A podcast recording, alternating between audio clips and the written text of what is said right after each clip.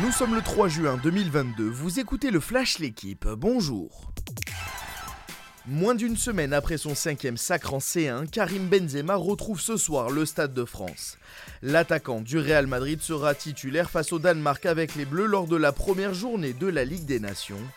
Tenant du titre, les coéquipiers de KB9 restent sur 7 victoires de suite avec 24 buts inscrits et seulement 4 encaissés.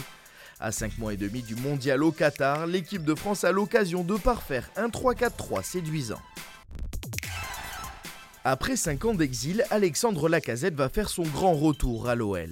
Selon l'équipe, le capitaine d'Arsenal sera bien lyonnais la saison prochaine. Acheté 53 millions d'euros en 2017 par les Gunners, l'attaquant en fin de contrat en juin arriverait libre. La non-qualification de Lyon à une compétition européenne n'a pas refroidi Lacazette qui aurait divisé son salaire par deux. Jean-Michel Aulas souhaiterait aussi faire revenir un autre ancien de la maison en la personne de Corentin Tolisso. Mais où s'arrêtera la série d'invincibilité d'Igaz Viatek? La Polonaise a détruit hier Daria Kazatkina en demi-finale de Roland Garros 6-2-6-1. Elle décroche une 34e victoire d'affilée et une deuxième finale porte d'Auteuil après son sacre en 2020. La numéro 1 mondiale affrontera ce samedi Coco Gauff, néophyte à ce niveau en Grand Chelem. L'américaine de 18 ans a dominé Martina Trevisan 6-3-6-1.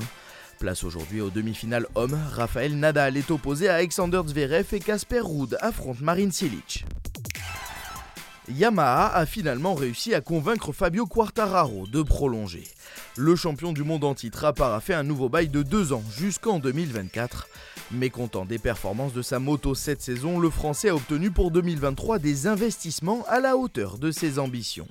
Merci d'avoir suivi le Flash l'équipe. Bonne journée.